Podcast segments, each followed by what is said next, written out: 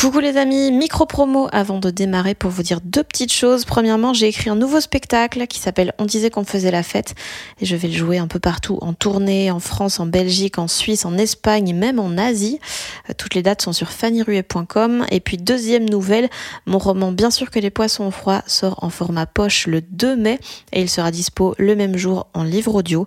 Je l'ai enregistré moi-même, j'ai trop aimé faire ça et je suis trop contente du résultat. Donc euh, yay Hiring for your small business? If you're not looking for professionals on LinkedIn, you're looking in the wrong place. That's like looking for your car keys in a fish tank.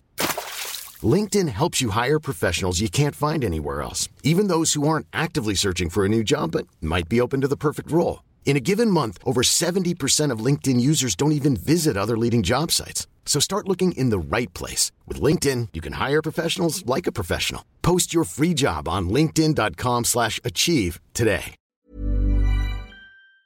Salut, je m'appelle Fanny Ruet et vous écoutez Les gens qui doutent. Moi, je pense que l'artiste a quelque chose à dire. Et je pense que ce sens-là, anarchique, on en parlait au début de notre entretien, anarchique, cette parole trébuchante, tremblante, elle est passionnante parce qu'elle dit quelque chose sur notre monde trébuchant, tremblant et anarchique. Donc il faut y croire dans cette parole pour les interviewer les artistes. Sinon ça sert à rien. Sinon on la détourne leur parole. Sinon on l'appauvrit. Sinon on leur fait du mal. Vous l'écoutez peut-être chaque matin dans Boomerang sur France Inter. Eh bien, il est désormais aussi dans Les gens qui doutent. J'ai le plaisir et l'honneur de recevoir aujourd'hui Augustin Trapenard. Augustin est journaliste, en plus d'officier à la Maison de la Radio depuis au moins deux siècles. Il a passé pas mal d'années chez Canal+, d'abord comme chroniqueur littéraire dans le Grand Journal, et puis à la tête des émissions Le Cercle pour parler de cinéma et 21 cm, programme sur la littérature. Il y a un mois, il a quitté la chaîne pour rejoindre une plateforme, Brutix, pour laquelle il a créé l'émission Plumard, un entretien mensuel avec un auteur ou une autrice. Et pourquoi inviter Augustin? Pourquoi vouloir interviewer quelqu'un qui a plutôt l'habitude d'interviewer lui-même des gens? Eh bien parce que c'est quelqu'un qui me fait énormément rire et que j'admire beaucoup, euh, dont j'aime beaucoup les, les entrevues, qu'elles soient télé ou radio. Ce sont toujours des moments qui sont très intéressants, parfois très profonds. Il arrive à vraiment sortir les artistes de leur discours promo habituel et à la fois il y a des moments fous, des moments de relâchement, d'authenticité. Il pose souvent des questions très dont beaucoup sont d'ailleurs compilés sur le compte Twitter Question Trapenard que je vous conseille grandement de suivre. Évidemment, je lui en ai posé quelques-unes dans ce podcast.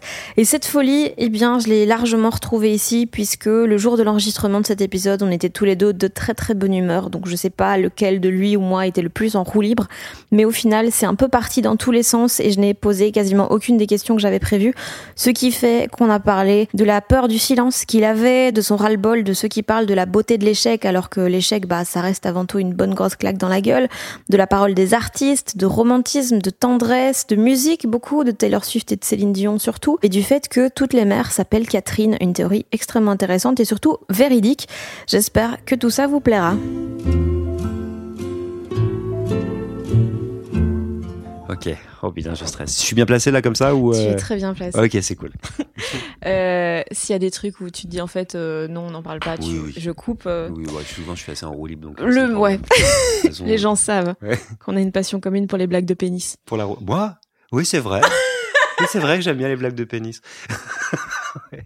ouais. Bah, on ne change pas, hein, comme disait Céline. On met juste les, les costumes d'autres sur soi, évidemment. Les costumes de sur soi. Exactement. Je pensais pas qu'on allait citer Céline au bout de 7 secondes. Bonjour Fanny Ruel. Bonjour Augustin. Merci d'être venu jusqu'ici. Pourquoi c'est toi qui introduis mon podcast Parce que c'est mon métier, on fait le même métier en fait. C'est pas mon métier. Je t'écoute. Comment ça va? Ça va super. Ça va super. Je suis content que tu sois venu. J'étais tranquillement en train de lire et d'écouter un podcast de True Crime et d'écouter un épisode des gens qui doutent. En même temps? En même temps, les trois. Ce qui me donne une image de toi pour le moins problématique. Quelque part, entre la serial killeuse et, et, Et le livre, c'était quoi? et le livre, bah, c'était un livre de la rentrée de Lydie Salver. Il parle beaucoup de corps. D'accord. On en revient toujours au pénis. Pas exactement, mais elle a écrit des livres érotiques. Ah Ouais. C'est une des, des rares invités à qui j'ai posé la, la question clé hein, de Boomerang, qu'est-ce qui vous fait jouir? Et elle Et, répondu bah, Elle quoi? était ravie en tout cas. Je sais plus ce qu'elle m'a répondu, mais elle était ravie. Question que j'avais amenée. Hein. J'avais pris Oui, je me doute que tu vas pas arriver. Bonjour. euh. Bonjour Lydie Salver, qu'est-ce qui vous fait jouir? Il est 10h05. Même pas. 9h12. oui, bon, j'écoute quand replay. La Belgique, tu sais. Vous avez une heure de décalage horaire? Ouais. Mais je le savais. Hein. euh, comment tu vas de manière générale en ce moment euh, Confinement, fin du confinement, retour à la vraie vie, tout ça? Ben, j'ai quand même beaucoup de chance, moi. J'habite dans un appartement, je suis amoureux, je vis avec la personne que j'aime. Je suis euh, à Paris, mais je je lutte pas vraiment pour ma pour ma survie. Donc euh, donc ça va et je refuserai euh, toujours de me plaindre, en tout cas. de, de moments difficiles parce qu'ils sont pas aussi difficiles que pour beaucoup et c'est comme ça que je suis la plupart du temps. mais ça va. Ok. Pourquoi C'est-à-dire que là, je t'ai envoyé un scud. Parce qu'en fait, quand on écoute ton podcast, on se rend compte. Ah non, mais justement, ça, c'est un, des trucs dont j'ai envie de sortir, le côté, on va parler que de trucs en bas et tout. Ouais, non. Et euh, mais en plus, on a parlé juste avant d'enregistrer euh, du fait que euh, Vas-y, raconte cet invité qui t'a demandé de parler de l'échec. Oui, j'étais invité dans un podcast et euh, d'une très jeune fille. Je pense qu'elle avait une, une vingtaine d'années et je trouvais ça absolument formidable qu'elle fasse un podcast justement euh, euh, où, où, où, la jeunesse a une parole. Et je me disais que moi, à cet âge-là, à 20 ans, j'aurais été incapable de faire ça. J'étais un pur produit de l'éducation nationale. J'étais un bon élève en fait. J'apprenais. Et elle, elle arrive avec un projet, un programme et elle m'interviewe et d'ailleurs euh, rudement bien hmm. pour utiliser un adverbe que j'emploie assez rarement. Je suis assez fier de l'employer maintenant. Rudement. Et, et, simplement, à un moment donné, je me suis rendu compte que elle me parlait beaucoup du quand on veut, on peut. Et je me disais que c'est c'est compliqué en fait. Quand on veut, on peut. C'est quelque chose qui me heurte euh, de plus en plus parce que euh, quand on veut, quelquefois on peut pas. C'est un discours affreusement culpabilisant et affreusement violent, à mon avis. Et ça me faisait penser par esprit d'escalier mhm. à mon invité de ce matin, du jour où on enregistre tous les deux cette émission, où j'avais un, un cinéaste mais qui est aussi comédien qui s'appelle Samir Ghesmi et qui me disait pour préparer l'émission j'aimerais beaucoup parler de l'échec de la beauté de l'échec et je me disais, je réfléchissais et je me disais que j'en pouvais plus en fait de ce discours de la beauté de l'échec. Parce que euh, qui est-ce qui nous parle de la beauté de l'échec? Euh, Les magazines de mode. J.K. Rowling, quand elle fait une conférence à Harvard, maintenant qu'elle est auteur superstar et qu'elle a écrit Harry Potter, il y a rien de plus beau que ses échecs. Mais il y a, en fait, oui, il y a rien de plus beau quand tu as réussi. Quand on s'en est sorti, exactement. Mais il y a les 97 autres pourcents qui. Exactement. Et surtout, Fanny, je sais pas ce que tu en penses, mais souvent, en fait, euh, on parle de la grandeur de l'échec, mais mm. pas trop de la beauté de l'échec. La grandeur de l'échec quand on s'en est sorti, mais la beauté de l'échec en tant que tel, le pur échec, le violent échec dont on se sort jamais. Bah, c'est un peu plus compliqué. Et le trouver beau, ça, c'est un acte extrêmement fort. Ça, ah ouais, non, moi, j'allais dire, il y, y, a rien de beau en plus. C'est juste sur ça le. Peut être sale, hein. On va pas se mentir. Ouais, puis euh, c'est horrible de dire à quelqu'un euh, qui vient de rater solide un truc auquel il tenait, c'est non mais c'est beau. Non Non, c'est pas beau du tout en fait. C'est une énorme gifle. Ouais. Et j'en ai marre du discours où tu vas t'en sortir, ça ira mieux après. Bah non, une gifle, c'est une gifle en fait. T'as un bleu quoi. Toi, des fois, t'as raté des choses auxquelles tu tenais beaucoup? Ouais, j'ai raté plein de trucs. Euh, j'ai raté mes histoires d'amour hein, pendant très très très très très longtemps mais euh, d'une violence euh, rare. C'est-à-dire que j'étais vraiment le spécialiste. Déjà parce que j'étais euh, attiré par des gens qui me voulaient pas du bien. Ensuite parce que je choisissais vraiment les moi-même. des gens dont je savais en fait à l'avance que ça marcherait absolument pas. Ah donc pour toi aussi les red flags c'est pour montrer le chemin.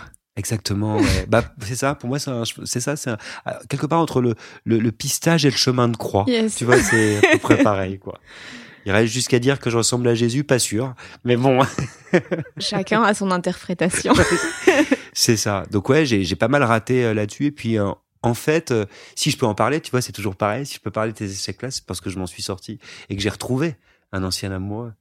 ah oui? Bah oui. Ton mec, c'est un ancien bah amoureux? C'est un ancien amoureux que j'ai Ah, c'est trop choupi. reconquis. Te reconquis. bah, je suis vieux, attends, j'ai 42 ans, j'ai une bougie odorante à côté de toi, là, à gauche. Mais moi, je trouve ça très très chouette. C'est vrai. Mais ouais, parce que ça fait genre, hey, voici ma maison dont je prends soin, j'aime cet endroit. C'est vrai, et en même temps, c'est un peu triste. Ça fait, hey, j'ai 42 ans et j'ai une bougie odorante. Non, mais j'aime bien, moi. Mais c'est mon côté, euh, je suis aussi un homme de 42 ans, tu sais. C'est vrai Ouais. Alors à quoi tu le mesures?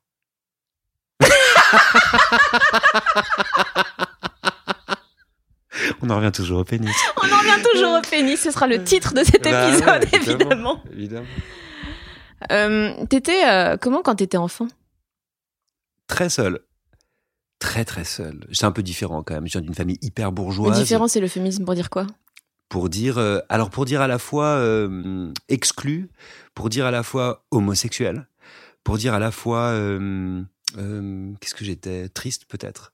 Euh, j'ai une famille très nombreuse où on parlait beaucoup tout le temps. Moi, je parlais quand même un petit peu moins. J'avais du mal à m'insérer dans cette famille nombreuse, deux grands frères, une petite sœur. Euh, et, et très vite, en fait, euh, bah, j'avais euh, des gestes qu'on n'avait pas, euh, que les autres n'avaient pas. Je, je me retrouvais pas vraiment dans, dans dans ce moule, en fait, dans ce modèle, dans ces conventions, en fait, de cette famille-là. Pourtant, j'aime beaucoup mes parents. Hein. Mhm. Donc, euh, je le dis aujourd'hui avec de la tendresse, mais c'était difficile. C'est une des raisons d'ailleurs pour lesquelles je fais le métier que je fais aujourd'hui, je crois. Je me suis complètement réfugié au sens clichéique, tu vois, de, de dans la littérature, dans d'autres histoires, dans d'autres mondes, dans d'autres expériences que je pouvais vivre en fait par procuration. J'ai une vision assez naïve en fait en ce sens de la littérature.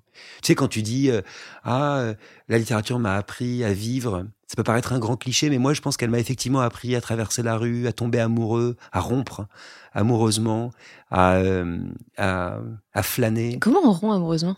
En lisant La prisonnière euh, de, de Proust. En fait, on ne rompt pas.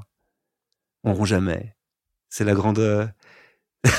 Ça, c'est-à-dire, je, je dis, je préviens tout de suite les auditeurs de ce podcast que le visage de Fanny vient de changer et qu'elle est désespérée. Non, non, mais je suis totalement d'accord avec ça. Non, c'est ce grand mensonge, ce grand mensonge qui nous fait croire qu'en fait une, une violence, elle s'efface avec le temps. C'est ce grand mensonge, cette grande illusion de la résilience. En réalité, ah, moi, je partais même pas là-dessus. Je partais sur euh, la tendresse qui finit pas vraiment. Un truc un peu genre, euh, oui, mais ça Ouais, reste c'est toujours ça. des gens que t'as aimé assez fort Exactement. pour que tu. Mais ça reste comme une cicatrice ou alors comme un tatouage. Ça dépend si tu choisis que ce soit beau ou, terrible. Moi, je crois que ça reste. Je me fais souvent cette réflexion pour le deuil, tu sais. Je sais qu'on est un peu deep là, mais en même temps, j'y pense euh, beaucoup aujourd'hui. Le grand mensonge, c'est de te dire que euh, le deuil, euh, ça passe. Il y a un travail de deuil et il y a un moment donné où, c'est bon, tu l'as fait. En fait, non. En fait, tu le gardes. toute ta vie en toi, tous les jours. Moi, j'ai un de mes meilleurs amis qui est mort à 18 ans, qui s'est suicidé, 20, 20 ans. J'y pense encore tous les jours. Mais en fait, moi, je trouve qu'il y a un- une évolution qui est assez curieuse et à laquelle, euh, personnellement, je m'attendais pas. C'est que, genre, tu vas mal, puis quand tu vas un peu mieux, tu t'en veux d'aller mieux, parce que t'es comme, oh mon dieu, je suis en train d'oublier les choses, et tu sens les souvenirs comme ça qui t'échappent, et c'est horrible. Et puis, il y a une jouissance aussi dans le fait d'aller mal, qui est euh, Ouais, inaudible. Ça mais se qui est- rouler dans la mélancolie. Ouais, euh. ouais, et puis écouter des chansons que moi, j'ai j'ai souvent coutume d'appeler des chansons de tête rebord-fenêtre, hein, Fanny, quand ça va pas. Tu te mets au rebord. rebord de ta fenêtre, tu mets la main, le coude, tu peux le poser, et tu mets la main, tu sais, comme ça. Et t'es dans un clip d'Adèle? Adèle, Julie Zenati, si je m'en sors. Lara Fabian a tout l'album en toute intimité, j'ai Ah pas ouais, peur on de est- le on n'est pas sur la même décennie, là. Ouais, je sais. Mais Adèle quand même. Mais moi, tu sais que je suis un grand fan d'Adèle, de l'album 17 notamment.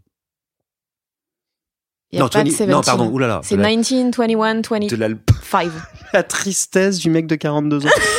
de l'album 19, pardon. Et pardon. Ah ouais, moi, Ouais. j'ai moins écouté celui-là. Parce que Ouais. j'étais pas encore. euh, J'ai pas confondu avec Taylor Swift.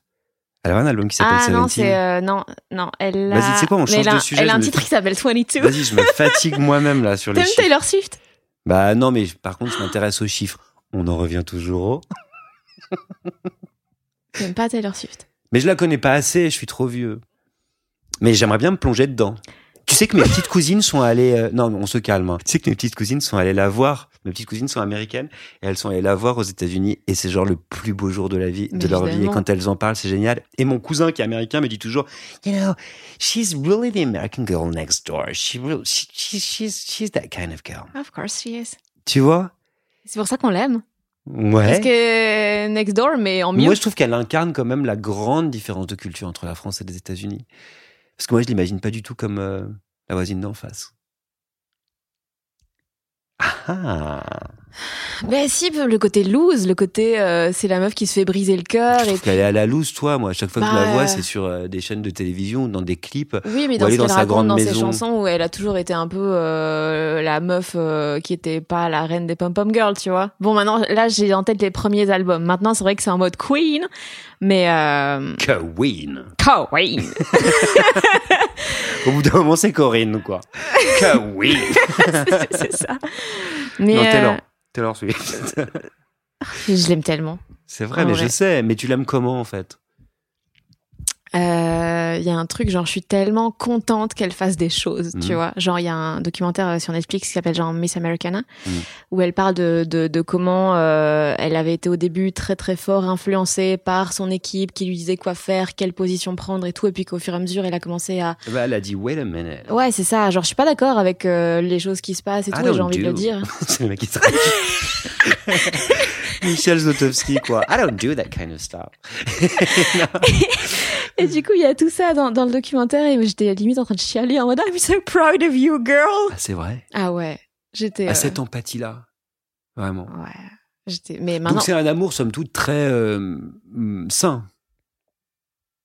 défini amour malsain envers une pop star américaine. Sale. Ah non. Fantasme. Ah non, non, non, non. Lit. Oh Baignoire. Ah Non, c'est juste, je suis maniaque. D'accord. J'ai juste envie de la laver.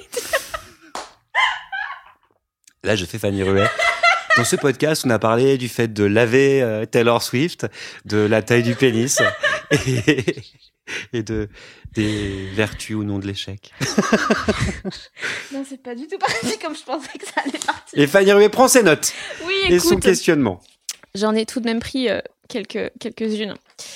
Euh, notamment, j'ai noté que j'étais très d'accord avec ta théorie comme quoi toutes les mamans s'appellent Catherine. Ah, ça me fait plaisir que tu dis ça. J'avais créé un groupe Facebook quand j'avais 17-18 ans. Toutes les mères s'appellent Catherine. Dis-moi que c'est vrai. Mais je pense que c'est vrai. Ta mère s'appelle comment? Mais oui, elle s'appelle Catherine, Tu évidemment. vois, bah, la mienne aussi s'appelle Catherine. Mais t'as vraiment créé ce groupe Facebook? Ouais, bien sûr, mais je sais pas s'il existe toujours, mais tu peux, tu peux vérifier. Toutes les mères s'appellent Catherine, ça s'appelle comme ça. Déjà, le fait de créer un groupe Facebook, on est à deux doigts du MySpace et du Kirpech, quoi. Tu vois, c'est vraiment un autre temps. Non, mais toutes les mères s'appellent Catherine, ça m'intéresse, parce que ce qui m'intéresse, en fait, c'est la question du pseudonymat.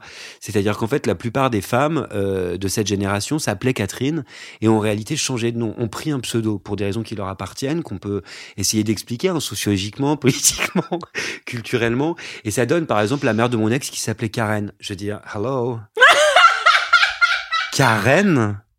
Enfin, je veux dire, c'est écrit qu'elle s'appelle Catherine, t'es d'accord?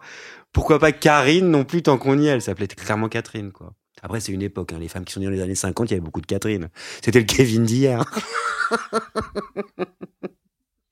Mais tellement pas, mais ça raconte pas du tout la même chose. Ça raconte quoi? Mais un Kevin, c'est clairement, il a été négligé.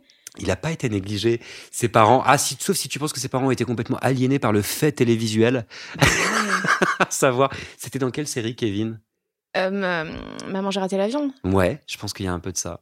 Parce qu'après, tu as eu toute l'époque de Beverly Hills 90210 où tu avais des filles qui s'appelaient euh, euh, Brenda, des garçons qui s'appelaient Brandon, tu avais des Dylan, tu avais des Kelly.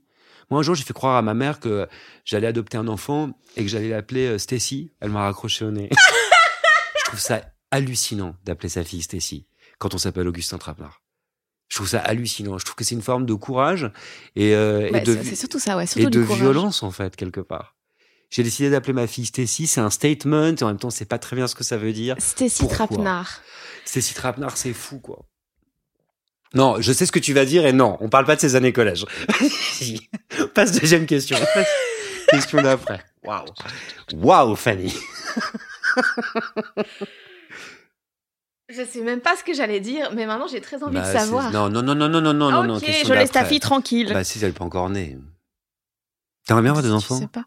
Euh, non, parce que je suis pas prête à, à mettre l'intérêt de quelqu'un d'autre avant moi. Genre vraiment. Euh, non. Mais tu sais que euh, mettre au monde un enfant, c'est euh, en l'occurrence se faire plaisir à soi-même hein, pour la plupart du temps. Quand tu le conçois, mais pas Ouais, c'est vrai qu'après tu te tapes un bad à mon Bah, avis. c'est ça quoi. Quand les genre... potes qui viennent d'avoir des enfants, ils sont fatigués. Mais ils sont pas fatigants aussi? Non, moi je les aime bien. Je les ai gardés comme amis, tu vois. Ça Ouais. serait d'une violence inouïe quand même de leur dire maintenant c'est fini, quoi. T'as fait un choix. C'était Stacy ou moi. Fait En même temps, c'est génial parce que là, soudain, on est dans Dallas, quoi. Tu vois, c'est une autre série qui, qui vient. Parviendra-t-il à choisir? entre Stacy et Augustin Et Fanny. Ouais, entre Stacy et Fanny. Bah, du coup, t'as entendu avec Alex que dans le podcast avec Alex Ramirez que mon nom c'est Fanny Are You Wet? Quand tu écartes les lettres. Je sais, ouais, je l'ai entendu. J'avais essayé de le, de le garder pour plus tard. Dans la mesure où on avait commencé sur le pénis, je me disais, tu vois, on Ah, va- franchement, au point où on en est. on donne tout. On donne tout, ouais. Ouais, Ouais. on donne tout. C'est chaud. J'ose pas le dire à mes parents. Non, bah, je pense que c'est pas nécessaire. Tu sais, il y a des choses qu'il faut pas dire à leurs grands-parents. Moi, par exemple, j'ai fait une erreur que je raconte souvent et que, enfin, c'est la première fois que je la raconte publiquement, donc je la raconte, c'est que j'ai cru vraiment que ma grand-mère était prête à accepter mon homosexualité. Elle avait euh, Alzheimer. Elle était donc dans une maison de retraite et je me souviens, c'est un des plus gros fous rires avec ma sœur. hein.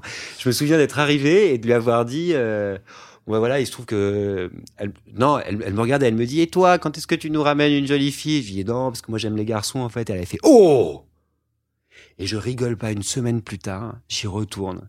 Et elle me dit, et toi, quand est-ce que tu me ramènes une, une jolie jeune fille? Et je lui dis, bah non, parce qu'en fait, je suis pédé, je l'ai dit la semaine dernière. Elle fait, oh Et le sketch à répétition, semaine après semaine, c'était terrible. Et en fait, la conclusion, la morale de l'histoire, c'est qu'il faut pas toujours, en fait, tout raconter, Fanny. Là, par exemple, Fanny Wet, on le garde pour nous, on le garde pour le podcast, là. C'est euh, c'est trop, tu vois. Il y a quoi Pas que... trop d'intimité non plus. Avec les parents. C'est chaud quand même de penser l'intimité avec les parents. Tu me dégoûtes. C'est vrai. Tu sais que j'ai une copine qui a écrit une chanson sur la chose la plus dégoûtante au monde, à savoir entendre ses parents. Et j'irai pas plus loin. Mais... T'as déjà grillé tes parents? Ah, Mais non, mes parents jamais été ensemble, donc je pense qu'ils ont jamais ken en fait. Naïve. Il y a des choses que t'as jamais osé dire à tes parents? Euh, sans doute. En fait, on est dans une, on- je vis dans, j'ai une famille un peu étrange, tu sais, où on parle beaucoup, comme je te le disais, très fort, énormément, famille d'Auvergnat, euh, autour de la bouffe, tu vois ce que je veux dire? Alors plus famille de chevaux. Famille de chevaux, je suis équin. Non, mon, mon, mon père est éleveur de chevaux, tu sais. Mhm. Et c'est leur grande passion. Mon frère est entraîneur de course. On a vraiment, tu sais, euh, cette, euh, cette vie-là auvergnate des deux côtés. Et en revanche, les sujets très très graves, on n'en parle pas. Mais tu sais ce que c'est que le retour du refoulé?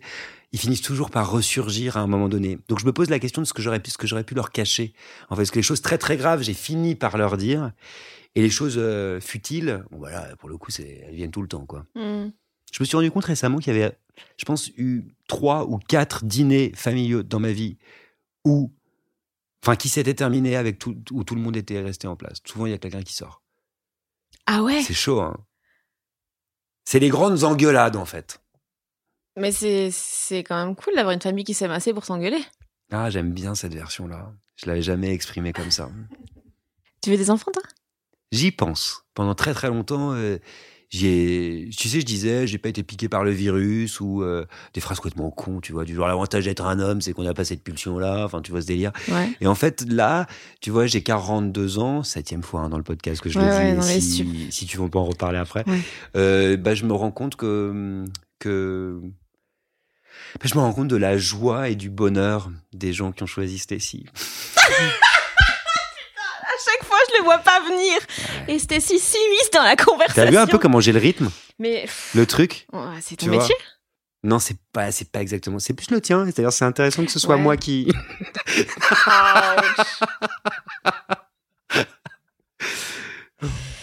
Donc t'as 42 ans? Ouais. C'est la fin bientôt, non? Vache. T'es vacharde. Tu comptes mourir à quel âge? Euh, bah, L'année prochaine, j'ai 27, donc je Mm. me dis, Ouais. Je vois ce que tu veux dire. ce Ouais. serait un peu flamboyant. Ouais, 27, 28, ouais. 27 Euh, surtout, ouais, bah pour des raisons le en fait, club, de rock'n'roll, ouais. Maintenant, je suis pas quelqu'un de très rock'n'roll, tu vois, genre la bougie, ça me fait quelque chose euh, dans Mm. ton appart, donc euh, je me dis, Qu'est-ce qu'il y a de plus rock'n'roll en toi? Qu'est-ce qu'il y a de plus zinzin en vous, Augustin Trapenard? Hmm. Ah, je l'ai posé cette question, c'est Ouais, tu Qu'est-ce qu'il y a de plus zinzin en moi? Mais je suis très contente que tu aies mis le mot zinzin au service public. Moi, je lutte pour qu'il arrive. euh, Il est rare, il t'es est d'accord? trop rare. Il est rudement rare. Oui, il est rudement rare et je trouve qu'on devrait pouvoir l'accorder à toutes les sauces. Zinzin, zinzine, Zinzin, zinzine, une Zin- zinzinade, des, des zinzous. des zinzous. Oui. Qu'est-ce qu'il y a de plus zinzin en moi? Ouais.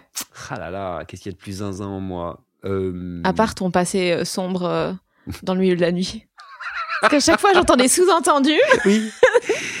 Mon romantisme, ça c'est ce plus zinzin en moi. Mais euh, tu sais que c'est drôle parce que récemment je recevais une DJ qui s'appelle Jennifer Cardini euh, et ça me ramenait effectivement pendant toute l'interview à des soirées que j'avais passées quand j'étais très jeune euh, au Pulp qui au départ s'appelait l'Entracte et qui après est devenu le Pulp euh, avec ma meilleure amie Ira. Et euh, pendant toute l'interview, en fait, ça se sentait que j'avais envie de le dire.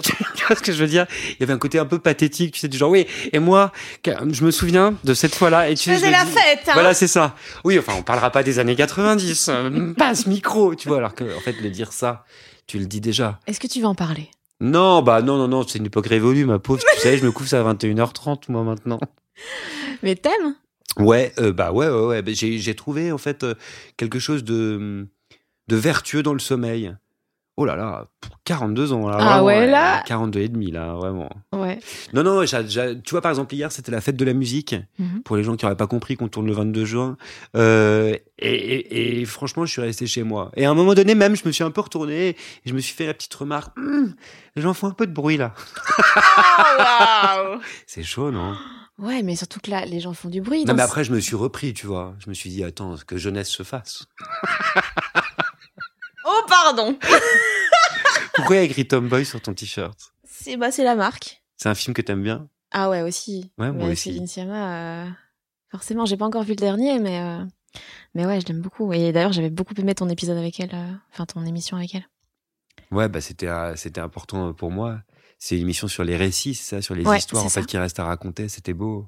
T'as lu Je suis une fille sans histoire de Alice Zeniter Ouais, bien sûr. Tu l'as reçue, Alice Ouais. Zeniter. C'est une de mes préférées. Oui, c'est une eu- personne extrêmement. Tu sais que c'est une des plus brillantes. euh, euh, c'est vraiment une des personnes les plus brillantes que j'ai pu rencontrer par la grâce de mon métier, euh, pour le coup. Ah, elle est incroyable. Et elle est tellement drôle. Ouais, c'est vrai. Elle a un côté un peu fou. Alors tu sais que j'ai une histoire avec elle. Vas-y, dis-moi. En fait, quand elle est venue dans mon émission, euh, elle me dit euh, Vous m'en connaissez pas? Et je lui dis ah, ah non, pas du tout. C'est une histoire qui a quelque chose à voir avec le fait que j'ai 42 ans. Et elle me dit Et je lui dis Non, pas du tout. Elle me dit Bah, vous étiez mon colleur en Cagne. Donc en fait, en Cagne. quoi? Color En Cagne, en fait, tu fais passer les oraux. Enfin, t'as as des oraux à passer, tu sais, pour t'entraîner pour l'oral de l'école normale sup. Et, euh, et euh, moi, j'étais un intervenant extérieur, comme ancien, tu vois, normalien, qui lui faisait passer d'école. En fait, j'étais un peu son prof, tu vois ce que je veux dire? Mais je m'en Oh, souvenais pas du tout parce que j'en avais vu plein, passer Ouais. plein. Ah, je suis devenu tout rouge. Parce que souvent, je deviens tout rouge. Et je lui ai dit une phrase genre, euh, ça me rajeunit pas. Mais en fait, je pense que tu cultives cette image de vieille personne qui dit des phrases comme ça ne nous rajeunit pas. Euh, Rudement. Tu dis souvent que ce que t'aimes bien euh, dans le fait d'interviewer des artistes, c'est que leur parole est trébuchante, tout ça, et qu'un peu pleine d'imperfections, d'hé- d'hésitation. Euh, Qu'est-ce que toi, ta façon de parler, elle dit de toi? Elle dit précisément que je suis pas un artiste. Parce que euh, t'as remarqué, je suis un assez bon client. Je parle Mais oui, plutôt bien. mais oui, mais c'est c'est. Tu vois et, et elle, non, et c'est la raison pour laquelle en fait les artistes me fascinent autant parce que cette parole trébuchante dont tu parlais, c'est aussi une parole anarchique. C'est-à-dire que c'est une parole où, euh, où euh, qui ne se résume pas, qui ne se résout pas à un tweet euh, en 280 signes. Euh, c'est une parole complexe, c'est une parole qui se contredit, c'est une parole qui dit n'importe quoi parfois. Et ça, je trouve ça assez beau en fait, moi, qu'on ait encore le droit de dire n'importe quoi. Y a que les artistes à qui on laisse le droit de dire n'importe quoi. On se dit oh, c'est une artiste après. Oh, c'est un saltimbanque. artiste. Tu vois Non mais c'est ça. Mm. Donc ça, quelque chose d'épouvantable, c'est que c'est une forme de déconsidération de la parole, de dire c'est un saltimbanque, mais en même temps, ça lui laisse une liberté folle aux fous, euh, comme on les appelait au Moyen Âge, aux clowns, tu vois. La liberté, en fait, euh, de dire la complexité du monde, de dire euh, la folie aussi du monde, mieux que personne. Alors moi, justement, je parle trop bien. Mais en revanche, j'adore recueillir cette parole. Mais donc, t'as- pas, c'est comme si t'avais pas trop le droit de dire des choses euh, chaotiques. Non, mais parce que je pense que je le suis moins. Je suis moins chaotique. Tu sais, je suis un vrai lecteur, je suis un vrai amateur de cinéma, de musique, de, de, de, de théâtre, de danse. Je suis un vrai amateur d'art, en fait. C'est, c'est, c'est fou d'ailleurs. Je sais pas comment ça se passe en Belgique, mais en France, on nous apprend très tôt, hein, au CP, la différence entre lire et écrire. Chose que Saint-Germain-des-Prés n'a toujours pas compris. Aujourd'hui, à Saint-Germain-des-Prés, il suffit que tu sois un bon lecteur, un critique euh, dans un magazine pour qu'on te propose d'écrire un livre. Euh, non, en fait. Ça n'est pas la même chose. C'est pas le même métier. Moi, pour interviewer des artistes depuis 15 ans, je sais que l'écriture, la littérature, c'est un art, que c'est une urgence, que c'est une vocation parfois, que ça se fait au prix de sacrifices inouïs. Euh, je me souviens un jour, quand j'étais sur France Culture, d'avoir interviewé cette, euh, cette euh, romancière. Je pense qu'elle en était à son dixième roman. C'est une romancière qui aujourd'hui est chez Grasset, je dirais pas son nom. Et qui me racontait la misère dans laquelle elle vivait, euh, la misère quotidienne. Moi, tu remarqueras là où on est, je suis pas du tout dans une misère euh, Mhm. quotidienne, mais j'ai pas d'ailleurs cette urgence en fait euh, d'écrire et de consacrer ma vie à ça. Et t'as jamais eu envie? Non, peut-être j'écrivais des poèmes quand j'étais un petit peu plus jeune.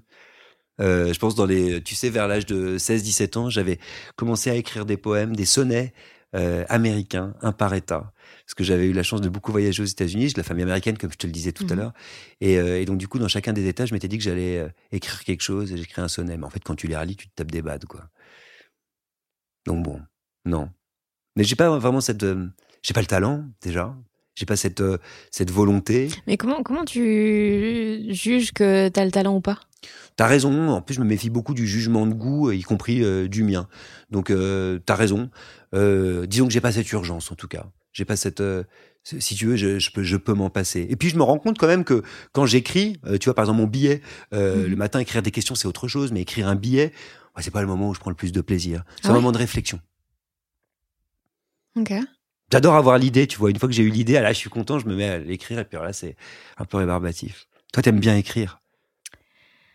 Bah, je préfère avoir l'idée aussi. Le genre de moment où tu dis Oh putain, mais tout fait sens En fait, c'est comme si tu viens de faire un puzzle alors que t'avais pas l'image de Oui, mais moi, ce qui me passionne dans ton métier, c'est justement la reconstruction de ce sens.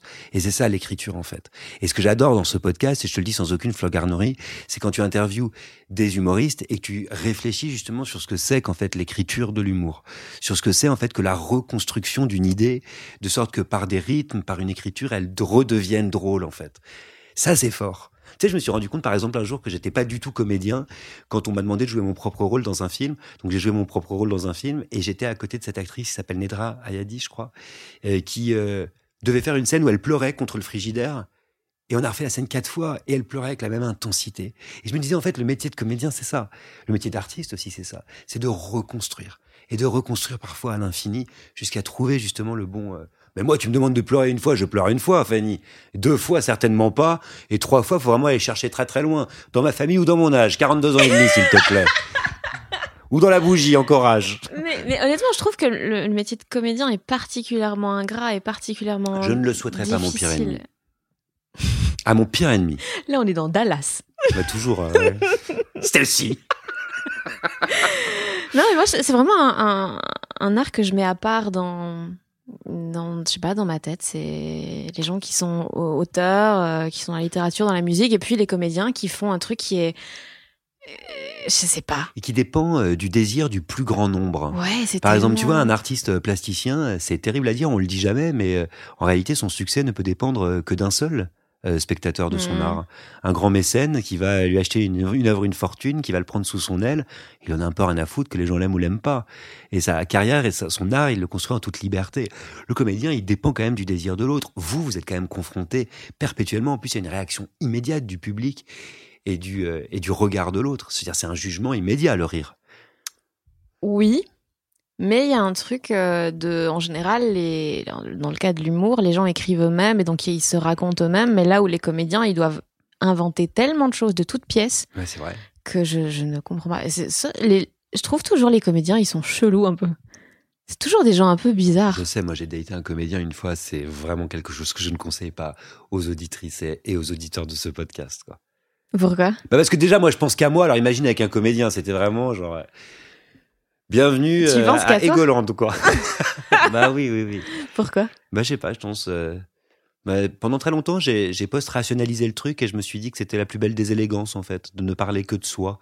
Euh, parce que je me disais qu'en réalité, c'était la chose qu'on connaissait le mieux. En fait, c'est que des conneries. Hein, et de plus en plus. Euh, enfin, C'est surtout une, une, une protection de gros planqués. Hein. Un Et je le sais parce que j'utilise la même. hein. C'est vrai. Bah ouais. genre, Non, non, mais je pense que l'histoire de cet itinéraire, qui est le mien, c'est vraiment justement de s'ouvrir, de s'ouvrir aux autres, de s'ouvrir à... Ouais, c'est ça, de, de se confronter à l'autre. Ça a été ça. Tu vois, j'ai commencé euh, tout petit, tout renfermé sur moi-même.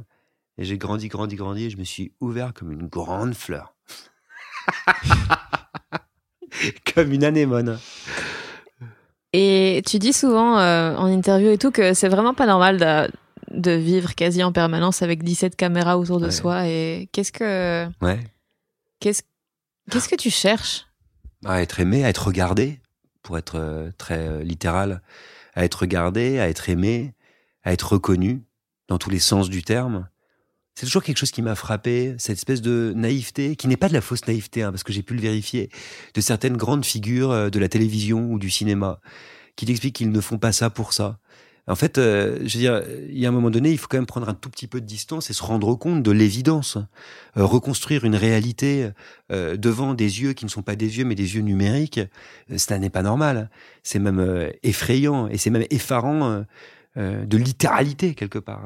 Regardez-moi, aimez-moi, reconnaissez-moi. Moi, j'ai pris le parti de trouver ça fascinant et de m'interroger justement sur ce que ça voulait dire. Tu sais, je te racontais une histoire un jour. Je me promène avec Antoine Decaune dans la rue, à l'époque où il présentait le Grand Journal, et j'étais son chroniqueur littéraire sur Mhm. Canal+. Et euh, on s'entend très bien avec Antoine, c'est pour ça que je me permets de, de raconter cette anecdote. Et il me dit, non mais j'en ai marre que les gens disent tout le temps que les Parisiens euh, sont, euh, sont, sont méchants, ils sont adorables les Parisiens, c'est... Je disais, non mais personne ne dit ça exactement Antoine, c'est c'est plus, c'est plus complexe, et là je te vois qui hoche la tête. et il me dit, tiens, on rentre dans une boulangerie parce qu'il voulait acheter, aller acheter du pain. Et là, la boulangère lui dit Bonjour monsieur Decaune, comment allez-vous? Et en sortant, Antoine me dit Bah tu vois? Et je trouve, je trouve, en- non mais je trouve que c'est une anecdote magnifique. Parce qu'en fait, si tu veux, il le disait avec une telle, euh, Mais il y croyait? ouais, avec Oh une telle, ben ouais, parce qu'Antoine il est né avec ça, avec des parents euh, qui faisaient ces métiers-là. Il a été très célèbre d'être très très jeune, vers l'âge de, de 19, 18 ans, 19 ans, 20 ans. C'est, euh, tu vois? Ouais. Et je trouve ça, moi, je trouve ça beau, au, con- au contraire, de ne pas avoir déconstruit ça. Bon, maintenant, si je raconte cette anecdote, je suis sûr qu'il dirait soit menteur, soit. euh, mais tu parles, j'en ai tout à fait conscience parce que c'est quelqu'un d'intelligent. Mais si tu veux, cette anecdote, moi, elle me fait toujours euh, marrer. Et Tu toi, t'as quel rapport à ça maintenant? Bah, par exemple, je me suis rendu compte que la fin du grand journal, Mhm. euh, c'est-à-dire, c'était il y a longtemps, c'est-à-dire d'une émission de, de grande audience, ça avait été très difficile pour moi. Je m'en suis rendu compte, tu vois.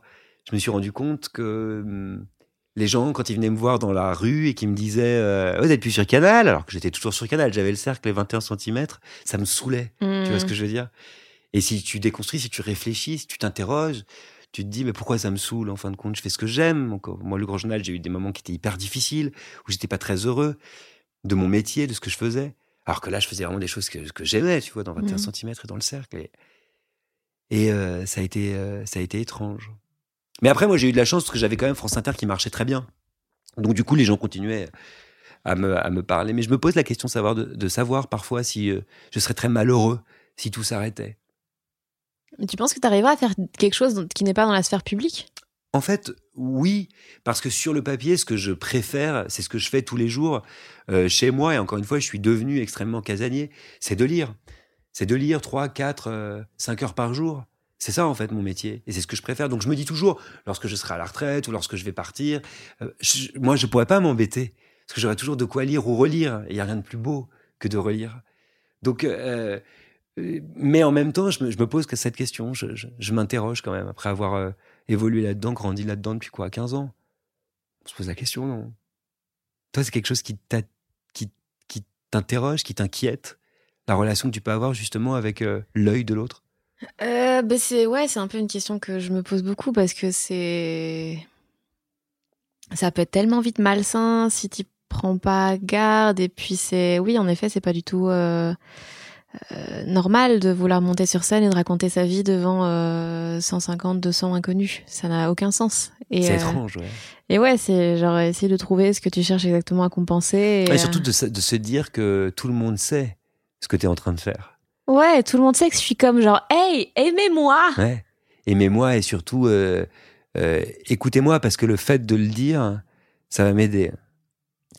Alors ça, je suis pas sûre. Enfin, en tout cas, moi, j'ai pas ce truc de, une fois que j'ai dit un truc, euh, je me sens mieux et tout. C'est plus le fait de l'écrire et de construire un discours autour de ça. Mais que je le dise, que je le dise pas, c'est pas tellement, euh, ça change pas tellement de choses. Euh, sais, je, je, je retrouvais, je sais pas, je, flânais un peu sur Internet et je tombais sur euh, un de tes posts, je crois que c'était une story que tu avais fait, où tu disais euh, J'adore quand vous prenez mes blagues. Et tu, euh, tu sais, tu. pour pécho, Ouais, les gens qui se draguent ça, ouais, sur citais. Tinder ici. Mais je me disais en même temps, en réfléchissant, je me disais c'est quand même une expérience étrange. C'est une sorte de projection sur ta vie. Tu vois, c'est drôle, c'est cool, mais c'est étrange. Ouais, je sais pas, moi, je vois vraiment ça comme des, genre, euh, ça m'appartient plus trop après, tu vois. C'est ça. Donc ça veut dire quoi? Ça veut dire que tu euh, délègues ta vie à un moment donné? Ben ça en fait l'avantage c'est que les gens savent jamais exactement ce qui est vrai, ce qui est pas vrai, tu vois. Donc euh, tu peux tu peux faire genre non mais c'est bon, c'est pas tellement personnel. Mais tu convaincs qui? Bah moi hein, majoritairement. mais euh, ouais non, je sais pas au début c'est bizarre puis en fait tu fais bah j'en ferai d'autres donc euh, de toute façon ma vie elle change donc c'est plus tout à fait actuel donc ça va. Donc il y a un peu un truc de de laisser partir et puis après tu fais d'autres bébés, tu vois. C'était sûr à des petits frères et sœurs. Oh là là, Mélino tombe, quoi. Mon sixième enfant, mon sixième spectacle. Est-ce qu'on accouche d'une blague, Fanny J'ai évidemment préparé quelques questions Trapner. Vas-y, je t'écoute. c'est- la base. Vas-y, on y va. On est Euh, parti. Papa Pardon. ce Avec cette virilité, 42 ans. C'est quoi un bon radis? Alors, c'est une question que j'avais posée, je vais déconstruire. hein. C'est une question que j'avais posée à un chef. Hein. C'est-à-dire, je demande pas euh, c'est quoi un bon radis à Lydie Salver. Bah, hein. tu devrais. Ouais, je devrais, ça pourrait être intéressant, mais ça pourrait être interprété symboliquement et je veux même pas. Là, je te vois avec ton petit œil. Augustin, Je veux même pas y aller. dis-moi ce que c'est a un, bon radis. Il m'a répondu et il a raison. C'est un radis sur de la glace. C'est un radis extrêmement froid. Ah bah oui. Alors après, la question, c'est de savoir si tu le manges avec du beurre ou non. Nous, en Auvergne, ce mec qui cite l'Auvergne alors que ça n'a rien à voir avec le radis, on ne le mange pas avec du pain et du beurre. On le mange seulement avec du sel. C'est ça un bon radis. C'est la rencontre entre la nature et le sel. Ça n'a aucun sens. Tu vois, je me suis préparé parce qu'à chaque fois qu'on me pose des questions que je pose, je suis nul et du coup je m'en veux. Donc là, je me suis préparé. Je peux te dire, vas-y, je suis incollable. Vas-y, vas-y. Euh, ok. euh, Est-ce que le contrôle, vous l'avez perdu souvent dans votre vie, Augustin? C'est l'histoire de. Ça pourrait être le titre de mon autobiographie.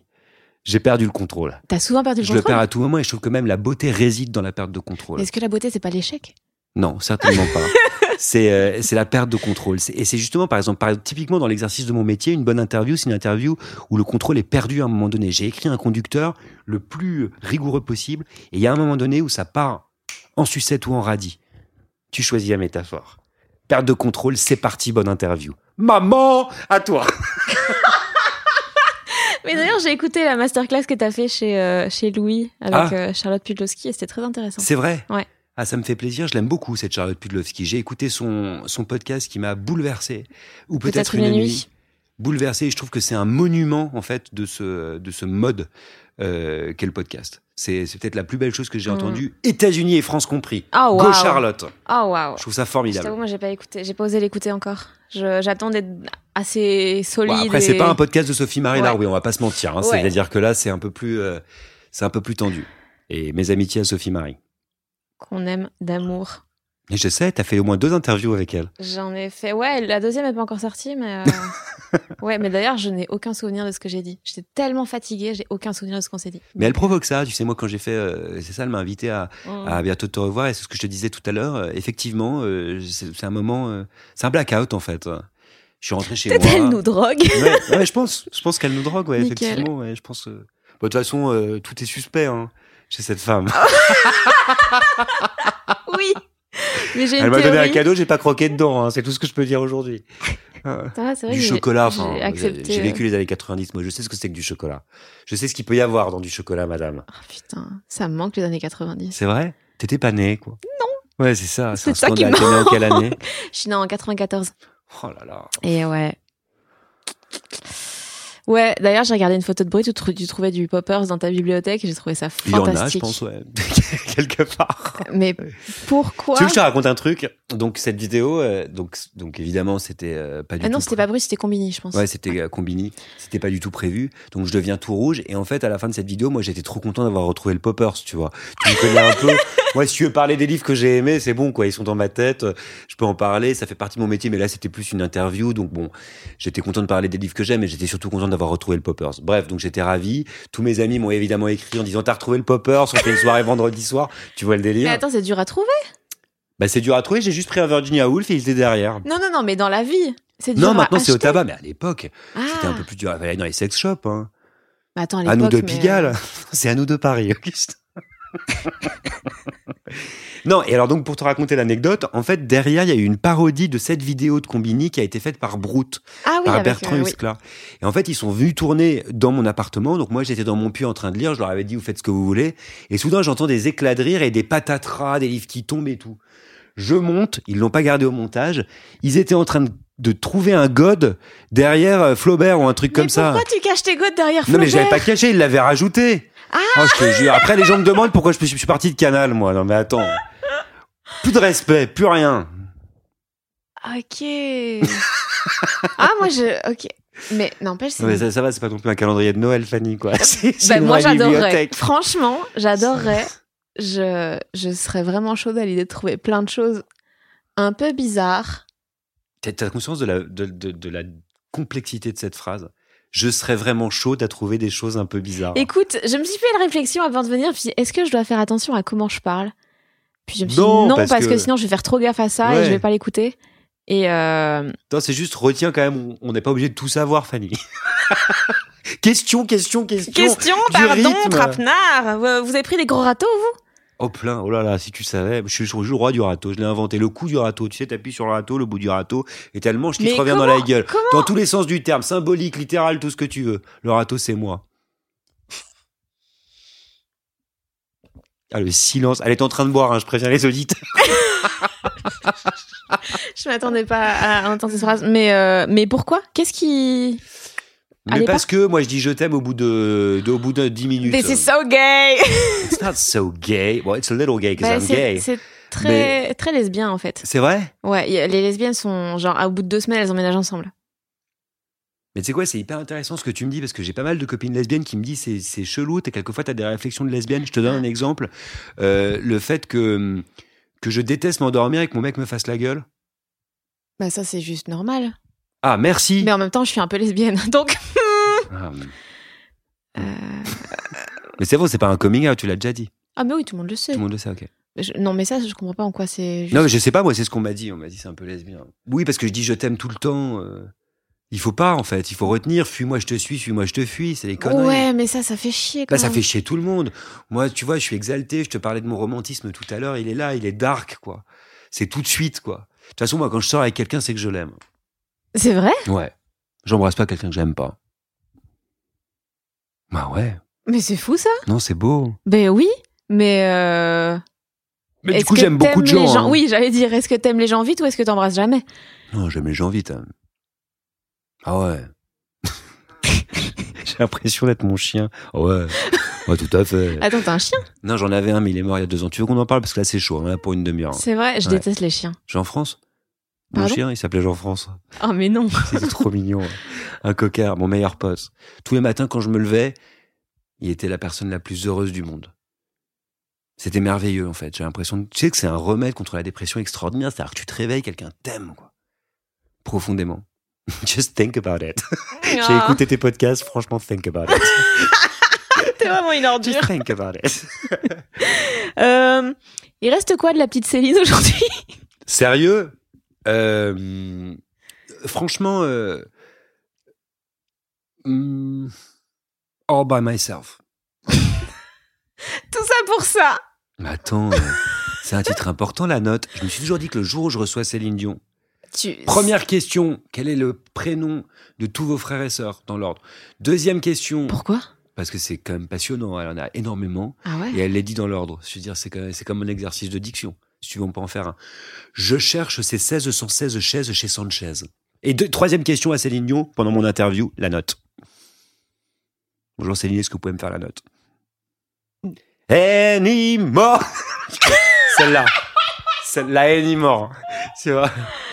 Ah bah, elle est extraordinaire, cette note. La folie de cette note, je la retrouve aussi également dans Moulin, dans, euh, dans le dessin animé Moulin. Tu On dit Mulan? Moulin Ah putain, je sais.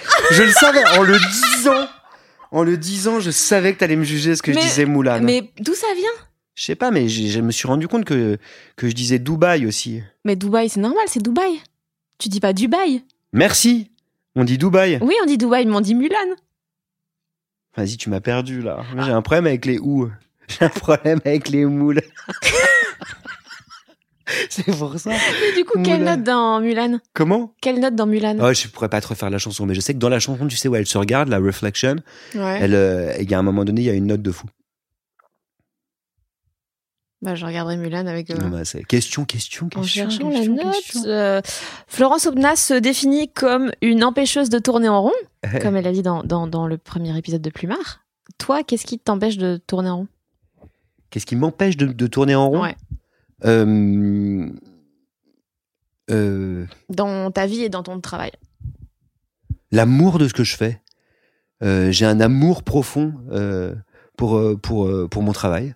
Un amour profond pour la personne qui partage ma vie. Et, et ça m'empêche complètement de tourner en rond. Mais j'ai aussi un métier très chronophage et un amour très chronophage. Donc du coup, j'ai pas vraiment l'occasion de tourner en rond, moi. Donc je tourne jamais en rond. Et c'est assez cet amour pour ne jamais, ne jamais s'ennuyer. Enfin, je- Ah bah non, euh, non, non, quand t'aimes, quand t'aimes passionnément, tu t'emmerdes jamais. ah, je sais pas, j'aime jamais assez les choses fort à ce point. T'as déjà été amoureuse, Fanny Ruet? Euh, Il y a jadis, Comment tu l'as su? Parce que c'était zinzin. C'est-à-dire? C'était euh, un truc irrationnel et j'ai très peu de place pour l'irrationnel euh, aujourd'hui. C'était dans ton ventre? Ouais, c'était dans mon ventre, c'était le truc de tu sais quoi, ouais, j'ai examen demain, mais je peux dormir ici peut-être. C'était qui? C'était c'était une fille très très chouette. Euh, mais euh, Elle existe toujours? elle existe toujours, mais loin. Enfin loin, non, mais euh, T'as un petit texto quelquefois? Un petit quoi? Un petit texto? Ouais, vite fait, mais. Ça te fait toujours un truc à chaque fois? Ah non, pas du tout. Ah non. Pardon? Ah non, mais genre, je- de la, de la tendresse, tu vois, mais pas. Je me dis juste, j'espère qu'elle va bien et qu'elle est heureuse. Mais euh, je me dis pas genre. Oh. Refais J'adore cette chanson. Refais. C'était pas une chanson? Je sais, mais moi, je, considère que c'est comme une chanson. donc- Tu elle est trop bien. Une dernière fois. mais non. Non, non, non, non, non. Elle est trop bien. Donc voilà, mon ventre n'a pas fait ça, donc. Mais, euh, mais non, mais je, je trouve ça fou. Ça- mais ça me manque beaucoup. C'est un truc dont je parle beaucoup dans les épisodes. J'ai l'impression de, de, de l'absolu me manque. Tu vois, de ces, ces sentiments qui prennent toute la place et qui, qui te rendent plus capable de penser, euh, de penser droit. Et non, c'est dur à trouver, je trouve, quand on devient adulte. euh. Et qu'on aspire à une vie paisible. Alors oui, y a le fait que je suis hyper control freak et que j'ai pas envie de trop m'éparpiller et, et- et risquer de, de me faire déglingue. Mais euh, mais il y a aussi le fait que c'est vraiment dur de trouver des gens euh, qu'on puisse aimer fort. Tu vois Genre les gens sont toujours euh, casse-couilles d'une façon pas pas mignonne.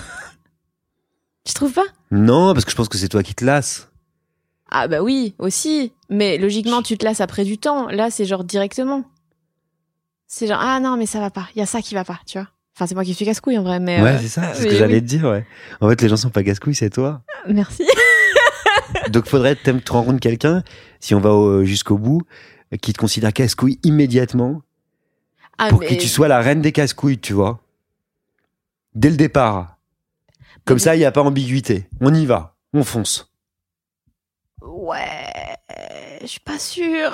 C'est chaud, mais tu peux pas continuer à faire croire aux gens que t'es, pas casse-couille, Fanny. Écoute, euh, mais non, mais les gens savent quand même. Je pense que c'est ce que je dégage. Non.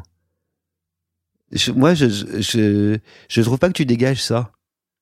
Je trouve que, je trouve que tu dégages de la réflexion. Allez. Beaucoup, beaucoup de réflexion. Et du ouais. coup, là, tu vas être déçu. Non, tu te poses plein de questions tout le temps. J'adore les gens qui se posent des questions, moi. C'est mon métier en même temps. Mais j'adore ça. Je trouve que tu te poses plein de questions, que tu, euh, tu réfléchis euh, euh, tous les sujets, que rien ne va de soi pour toi.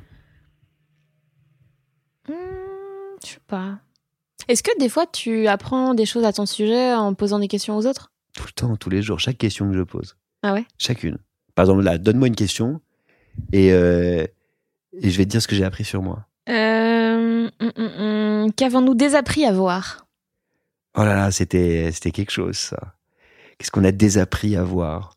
Je pense que j'ai posé cette question par rapport à l'enfance, en fait. Par rapport à, à un passé euh, où quelque chose était complètement évident et on est. C'est quelque chose qu'on a fini par. Et puis, là, quelque chose en question, on a fini par, euh, l'oublier, on a fini par. euh, par le désapprendre alors que c'était beau. Et je pense que ça me fait, euh, ça me fait beaucoup réfléchir sur, sur une forme de. Justement, c'est intéressant au regard de la conversation qu'on avait sur une forme d'innocence en fait et de facilité que j'avais dans la vie, peut-être. Euh, sur certains points, sur certaines, sur certaines choses, quand j'avais, euh, je sais pas, 9-10 ans, il y avait des choses qui me posaient pas question. Mais c'était pas justement plus compliqué pour toi? Ça a été dur, mais en même temps, il y avait des, des domaines, des sujets, si tu veux, qui, qui me posaient pas question, où je fonçais, où j'allais tout droit. Genre? Je donne un exemple. Euh, il faut faire cette dissertation. Bah, je faisais cette dissertation.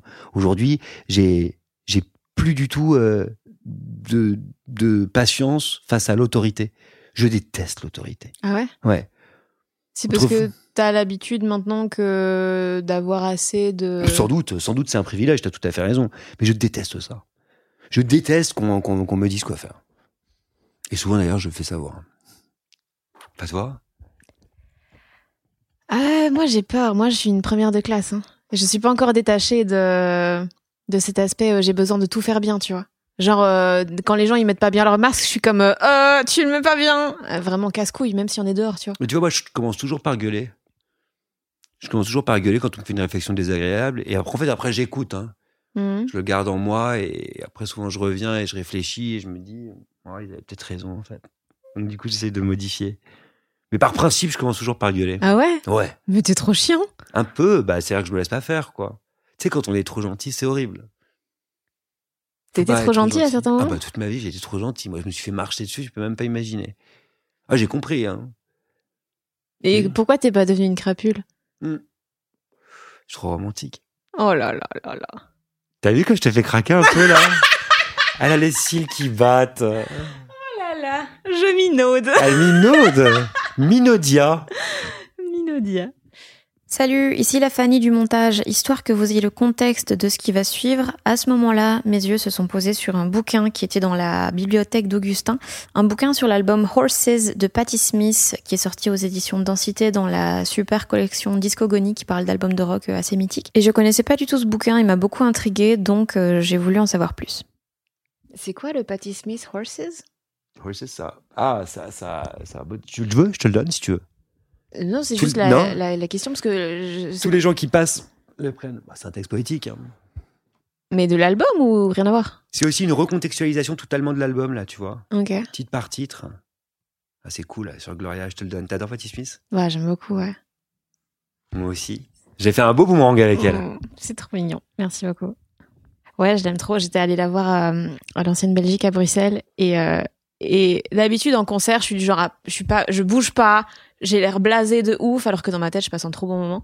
Et là, j'étais vraiment au premier rang et elle est passée devant moi. J'ai juste tendu ma main en mode touche-moi. Elle t'a touché Elle m'a pris la main et, j'étais comme, mais c'est le plus beau jour de ma vie. Est-ce que tu es d'accord que quand tu es dans un concert et que tu regardes vraiment fixement l'artiste, tu es convaincu qu'à un moment donné, il t'a vu? Mais évidemment qu'elle m'a vu. Ouais, c'est ça. Elle m'a touché, Augustin. moi, si tu savais le nombre de personnes que j'ai touchées, mais pas vu. mais je les ai aimées.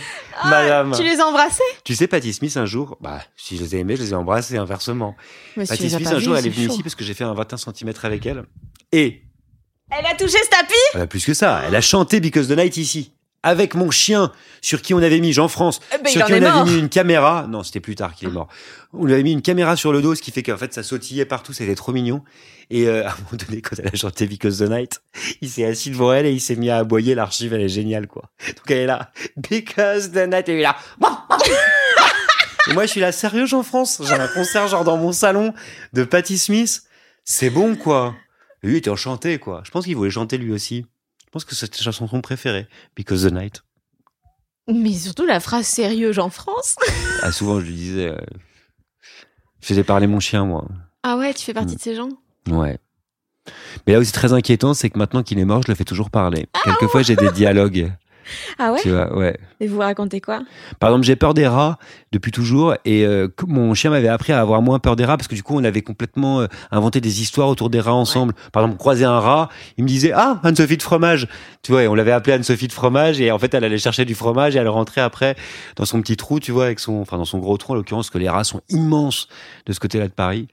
Et euh, du coup, j'avais moins peur des rats, tu vois. Donc quelquefois là, quand je me promène dans Paris, là, surtout pendant le, tu sais, tous les couvre-feux et tout, quand on sortait avec une attestation là, pendant les confinements, bah du coup les rues étaient assez désertes, donc les rats, euh, il y en avait plus souvent qu'à son tour. Tu vois.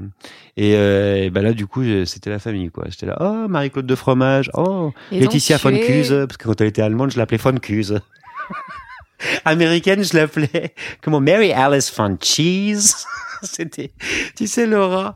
Je suis un peu taré, en fait, je me rends compte là. Mais surtout, t'étais tout seul dehors, du coup? Et je parle tout seul. Mais tu sais que je me suis rendu compte qu'en fait, il faut parler tout seul dans la rue. Je sais pas si tu le fais, mais il faut. Moi, je le fais, mais je sais jamais à quel point c'est normal ou pas. Mais alors, que ce soit normal ou pas, on en a rien à foutre, Fanny. En, en, en, l'occurrence, c'est là où c'est intéressant, c'est que ça te protège. De quoi? Bah, Les gens pensent que t'es fou quand tu parles tout fort, tout seul, dans la rue.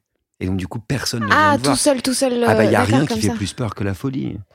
Donc, moi, en fait, euh, je parle tout fort tout le temps et personne ne m'a jamais fait chier. Même quand j'étais petit. C'est une stratégie, une tactique plutôt, parce que je réagis à une force extérieure plutôt que d'attaquer. Ça serait ça la stratégie. Mhm. Et euh, depuis que je suis tout petit, Tu vois, je parle tout fort, tout seul, dans la rue. Allez, les gens m'agressent pas. C'est vrai. C'est vrai que je me suis déjà dit, si un jour je me fais agresser, si j'ai. Mais toi, à parler un peu avant quand même, parce que sinon ça va se voir, quoi. Quoi? Mais toi, à parler un peu avant. Oui. On t'agresse. Tu vois ce que je veux dire Sinon, la fille, Non, c'est le mais mec t'agresse, c'était là. juste- Et donc, ce jour-là, Marie-Alice de fromage, on va comprendre, tu vois. Il faut avoir l'air plus fou que la personne. Exactement. Si tu, si Y a tu rien de plus commences à effrayant que ça. crier, mais de manière insensée. Je pense que le cri est trop associé à une réaction à l'attaque. Non, Non, je non, mais faut tu vraiment cries un, un discours Voilà, ça. cohérent, mais pas là. Voilà, exactement. Exactement. Un poème. euh, Oui, ou un truc euh, géopolitique. euh. Ouais, ça c'est bien. Une chronique de Dominique Se. Tout le monde se casse. En cas d'agression. Honnêtement, ouais, je pense que ça pourrait le faire. On n'a pas du tout suivi. Bah, pas du tout, évidemment que non. hein. Ah, t'as une peur panique du silence? J'ai eu pendant très très longtemps. En fait, c'est intéressant, le silence, je l'ai complètement réapprivoisé avec la radio. C'est-à-dire que la radio, pour moi, c'est le grand média du silence, c'est le média où on construit un silence et où le silence va être chargé. Quand j'ai commencé la radio il y a 15 ans, on m'a tout de suite dit, ma réalisatrice me disait, je me souviens, ça c'est un silence de radio, c'est un silence chargé, c'est un silence où il y a, où il se dit des choses et on va l'entendre, on va l'écouter, on va le respirer. Il va être d'une, d'une, d'une grande rondeur, par exemple. J'avais très peur du silence, je parlais tout le temps. Et avec la radio, j'ai appris au contraire à les construire, à les utiliser. C'est une affaire de rythme. hein. C'est une affaire de rythme, la radio. Une bonne émission, c'est quand même ça. C'est trouver le bon rythme, trouver la bonne tonalité, trouver le bon rythme. Et quelquefois, ça passe par des silences. Tu le fais, toi? Dans Oui. un spectacle, tout le temps, non? Ouais, dans Ça ça. spectacle, il y a, il y a pas mal de silence, ouais. Mais parce que. Un silence peut être drôle. Bah, dans l'humour surtout, c'est c'est ça qui est hyper important. Tu peux faire plus rire avec un silence qu'en parlant. Et est-ce que, comme pour moi, pour la radio, quand je construis une interview, tu alternes ce que moi j'appelle des questions fermées et des questions ouvertes euh, pour redonner du rythme et après ralentir, rallonger, étirer le temps? Ça, je t'avoue, je le fais pas de manière consciente. Donc, euh, je, je pense que oui, mais c'est un truc euh, qui se dessine vraiment tout seul. euh. Bah, C'est intéressant parce que ce qui se dessine là pour le coup, c'est la construction du rire en fait. Comment tu produis le rire d'autrui quoi. Ouais. Mais c'est, je sais pas, moi, je, je sais juste, je, je le répète tellement de fois que ça finit par se placer de telle ou telle manière. Et c'est seulement après, quand je prends du recul, que je me dis, ah oui, là, j'ai construit ça, comme ça, comme ça. Mais tout est fait de manière assez intuitive. euh. Et jamais tu le gâches? Ah, si, souvent. Quand je suis pas, quand je suis pas dedans, quand je suis pas concentrée, quand je pense à autre chose, quand je suis en pilote automatique parce que j'ai passé une journée de merde. Et tu rediras la blague de la même façon le lendemain ou alors tu la réécriras? Non, en général, je la redis de la m- Même façon. Ouais.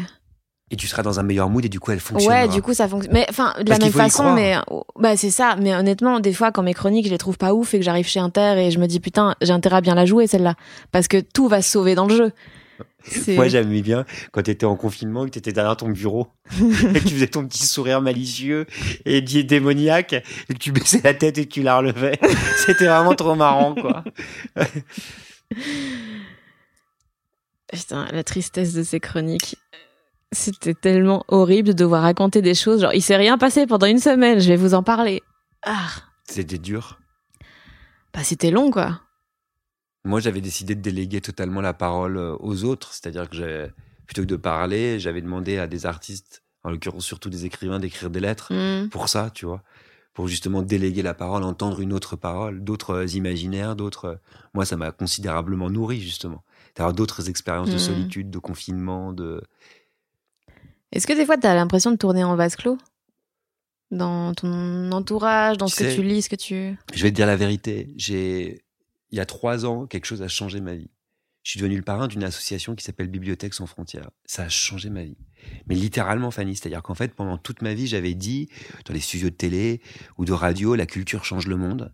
Et en fait, euh, quand cette association, cette ONG s'est approchée de moi et m'a demandé de devenir leur seul parrain, je leur ai dit, euh, OK, mais moi, j'ai pas envie de faire un poste de gala euh, une fois par an. Hmm. Votre association, elle m'intéresse, mais dans ce cas-là, je vous suis. Je vais avec vous le week-end sur le terrain, dans les programmes que vous pouvez avoir en France ou à l'étranger. Et avec eux, je suis parti partout en France. Mhm. Dès que j'ai un week-end de libre, je suis parti au Bangladesh, au Burundi, je suis parti en Colombie, euh, je suis parti aux États-Unis, je suis parti en Jordanie, dans des camps de réfugiés, dans des zones euh, où les personnes sont vulnérables, ont besoin d'un accès à l'éducation, à l'information et à la culture, ce qui est la mission de Bibliothèques sans frontières. Et cette ouverture-là, en fait, si tu veux, elle a profondément changé ma vie. Donc, pour répondre à ta question, oui, pendant très longtemps, j'ai été en vase clos. J'ai été littéralement euh, euh, ce journaliste qui était chez lui. Parce que mon métier l'imposait aussi. Hein. C'était un métier de, de lecture, de réflexion, de contextualisation sur le fait culturel. Mais je me suis rendu compte aussi qu'on pouvait penser la culture sur le terrain ailleurs. Et surtout, je me suis rendu compte de l'efficacité de la culture, qui était quelque chose dont j'avais idée, que j'imaginais, mais j'en étais pas certain. Faudrait que tu nous accompagnes une fois en France, par exemple, ou en Belgique, où on a toute une version qui s'appelle Bibliothèque sans frontières Belgique. Euh, et, et c'est formidable. On a par exemple un programme hallucinant avec des mamies qui ont des problèmes avec Internet à Bruxelles, parce que tu sais, quand tu as un certain âge, tu sais pas très bien de servir d'Internet. 42 ans Non, plus âgé.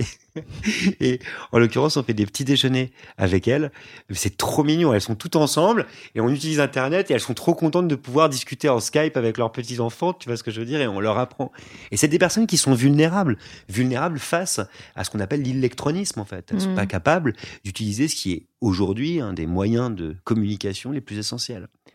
Et c'est ça, Bibliothèque sans frontières, si tu veux. C'est à la fois, euh, c'est des personnes, c'est s'adresser à des personnes vulnérables, indépendamment de leur classe, indépendamment, c'est ça, indépendamment de leur, leur origine, c'est dans le monde entier. C'est partout. Ça peut être un programme avec les enfants des rues au Burundi, comme ça peut être ce programme hallucinant qu'on a aux États-Unis où on a mis, si tu veux, des, des bibliothèques dans les lavomatiques. Parce qu'on s'est rendu compte que c'était l'endroit où les populations les plus précaires noires américaines se retrouvaient. Hmm. Le temps où ils passaient ensemble le plus, c'était dans les lavomatiques. Du coup, on a mis des bibliothèques. en fait, si tu veux, le résultat, il est dingue. Les enfants qui en bénéficient, quand ils viennent avec leurs parents dans les lavomatiques, ils progressent de 44% euh, pour ce qui est de leurs résultats scolaires. Donc, c'est, si tu veux, ça, ça, ça m'a quand même sorti de ce vase clos. Et je m'en réjouis, tu peux pas savoir tous les jours. Là, tu vois, je pars après euh, euh le, le France Inter là pour je vais partir avec eux, soit en Guyane, soit en Irak. On a un programme. Ok. Tu pars combien de temps? Je pense que je vais partir une semaine. À chaque fois, j'essaie de partir une semaine. Sauf le Burundi, où on a ce programme avec les enfants des rues, qui est un programme très difficile, très dur. Et on a euh, deux bibliothèques, une dans euh, la banlieue de Bujumbura, avec les enfants des rues, et une autre dans un camp de réfugiés qui s'appelle le camp de Moussassa, un peu plus loin, euh, dans les terres, où là, je suis parti 15 jours. Parce qu'il fallait plus de temps. Il faut quand même s'imprégner. Hein. Mmh. C'est quoi la dernière chose que tu as appris à ton sujet? La tendresse. Ah ouais? Ouais. Pendant très longtemps, j'ai eu un rapport très violent à mon corps et au corps de l'autre. Pourquoi? Je sais pas. Je pense que je m'aimais pas beaucoup. Et j'ai appris euh, la tendresse récemment. Ça me bouleverse. Et ça vient d'où, cet apprentissage? De la personne avec qui je vis, avec qui je suis. Totalement. C'est quelque chose que je pouvais construire la tendresse, parce que j'en avais une image, une idée. Et dans mes émissions, euh, j'essayais de construire ça. Je me souviens d'avoir des vrais moments de tendresse avec euh, Annie Ernaux, par exemple, euh, dans certaines de mes émissions, avec Virginie Despentes. Je me souviens de ça.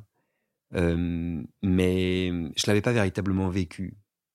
Et ça, c'est quelque chose que j'ai appris. Je me marre parce que récemment, on m'a demandé de répondre à un questionnaire sur le sexe pour les Inrocks. Tu sais, ils font un spécial sexe. Mm-hmm. Et ils m'ont demandé quelle est la dernière chose que tu as appris sur le cul. Et j'ai répondu la tendresse parce que c'est vrai. Oh, c'est beau. C'est dur. C'est dur parce que j'ai 42 ans. oui, mais il y a des gens qui l'apprennent jamais, je pense. C'est ce qu'il faut que je me dise. De jouir de tendresse. Je savais pas que c'était possible, moi. Gross. non. Non, et de. T'as déjà joué de tendresse ou pas? Gross. C'est non mais évidemment c'était un gross de oh ça devient sérieux I'm out. Ouais c'est ça hein. protection. C'est l'histoire de ma vie. Mais euh... oui euh, j'ai déjà joui de tendresse ah, tu me fatigues.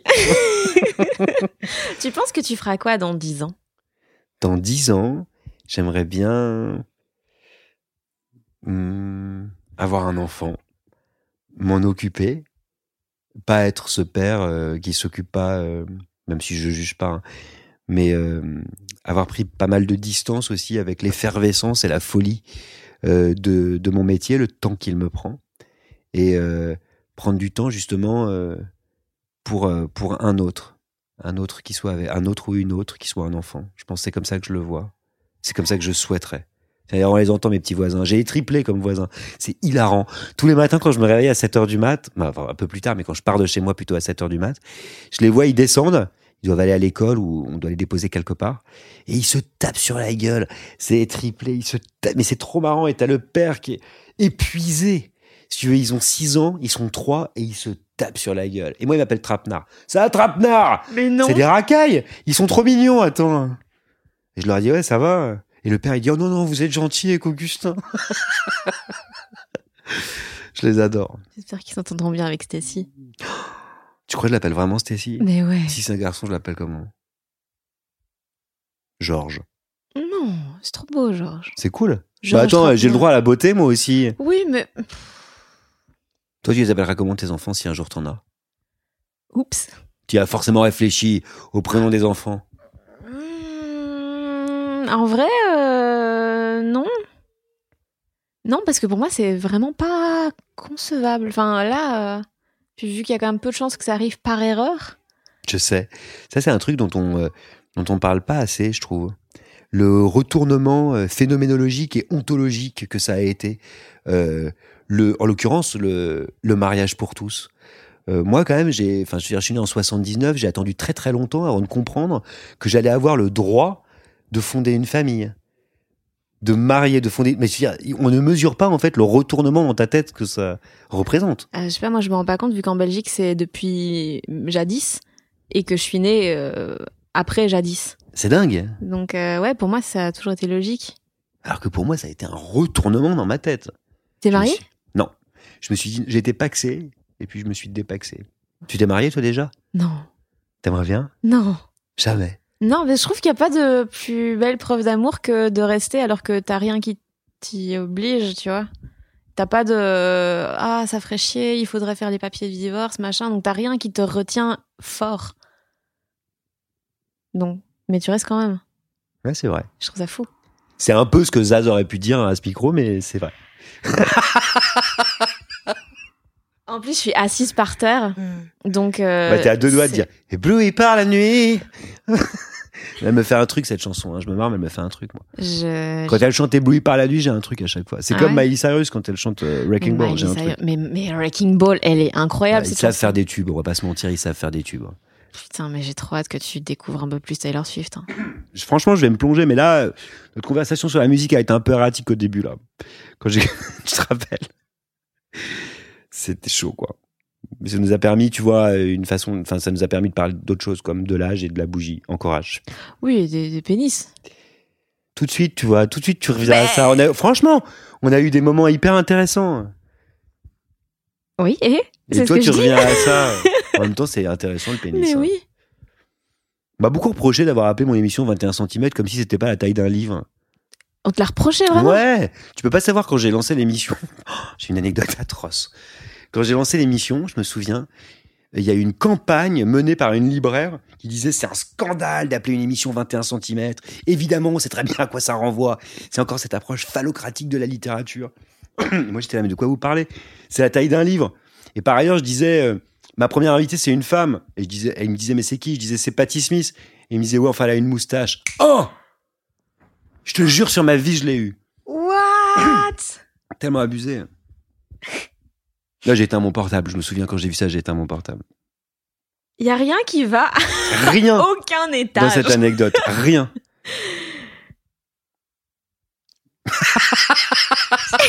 tu sais ce que j'adore dans ce podcast, c'est ces silences. hein.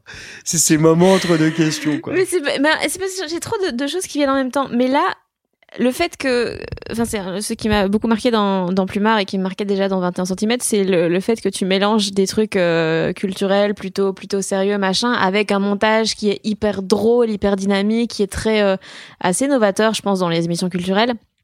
Euh, et t'arrives à faire de la culture et du format long quelque chose qui n'est pas statique. Et euh, Ça me touche vachement parce que c'est effectivement ça. La télévision, ce sont des images. Il faut jamais l'oublier. La dimension euh, spectaculaire de la télévision. Je me souviens un jour d'un critique euh, qui me disait euh, il n'y a pas un peu trop d'images dans ton émission? Et je disais bah, c'est un petit peu comme si tu disais à quelqu'un qui travaille en presse écrite il n'y a pas un peu trop de mots.